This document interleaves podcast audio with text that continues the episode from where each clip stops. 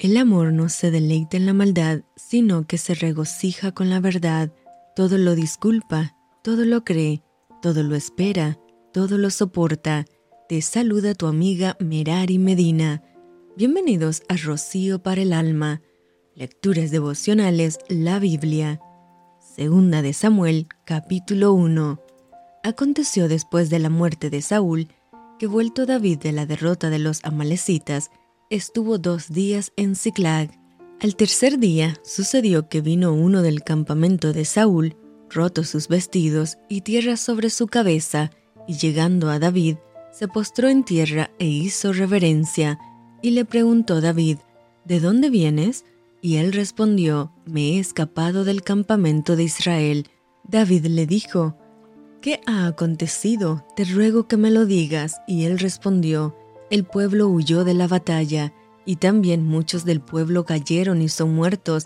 También Saúl y Jonathan su hijo murieron. Dijo David a aquel joven que le daba las nuevas, ¿Cómo sabes que han muerto Saúl y Jonathan su hijo? El joven que le daba las nuevas respondió, Casualmente vine al monte de Gilboa y hallé a Saúl que se apoyaba sobre su lanza, y venían tras él carros y gente de a caballo. Y mirando él hacia atrás, me vio y me llamó, y yo dije, heme aquí, y me preguntó, ¿quién eres tú? Y yo le respondí, soy Amalecita. Él me volvió a decir, te ruego que te pongas sobre mí y me mates, porque se ha apoderado de mí la angustia, pues mi vida está aún toda en mí. Yo entonces me puse sobre él y le maté, porque sabía que no podía vivir después de su caída, y tomé la corona que tenía en su cabeza y la argolla que traía en su brazo, y las he traído acá a mi señor. Entonces David, haciendo de sus vestidos, los rasgó, y lo mismo hicieron los hombres que estaban con él, y lloraron y lamentaron, y ayunaron hasta la noche por Saúl y por Jonathan su hijo, por el pueblo de Jehová y por la casa de Israel, porque habían caído a filo de espada. Y David dijo a aquel joven que le había traído las nuevas, ¿De dónde eres tú? Y él respondió, Yo soy hijo de un extranjero amalecita. Y le dijo David, ¿Cómo no tuviste temor de extender tu mano para matar al ungido de Jehová? Entonces llamó David a uno de sus hombres y le dijo, Ve y mátalo. Y él lo hirió y murió. Y David le dijo, Tu sangre sea sobre tu cabeza, pues tu misma boca testiguó contra ti diciendo, Yo maté al ungido de Jehová. Y endechó David a Saúl y a Jonathan su hijo con esta endecha, y dijo que debía enseñarse a los hijos de Judá He aquí que está escrito en el libro de Jacer, ha perecido la gloria de Israel sobre tus alturas, como han caído los valientes.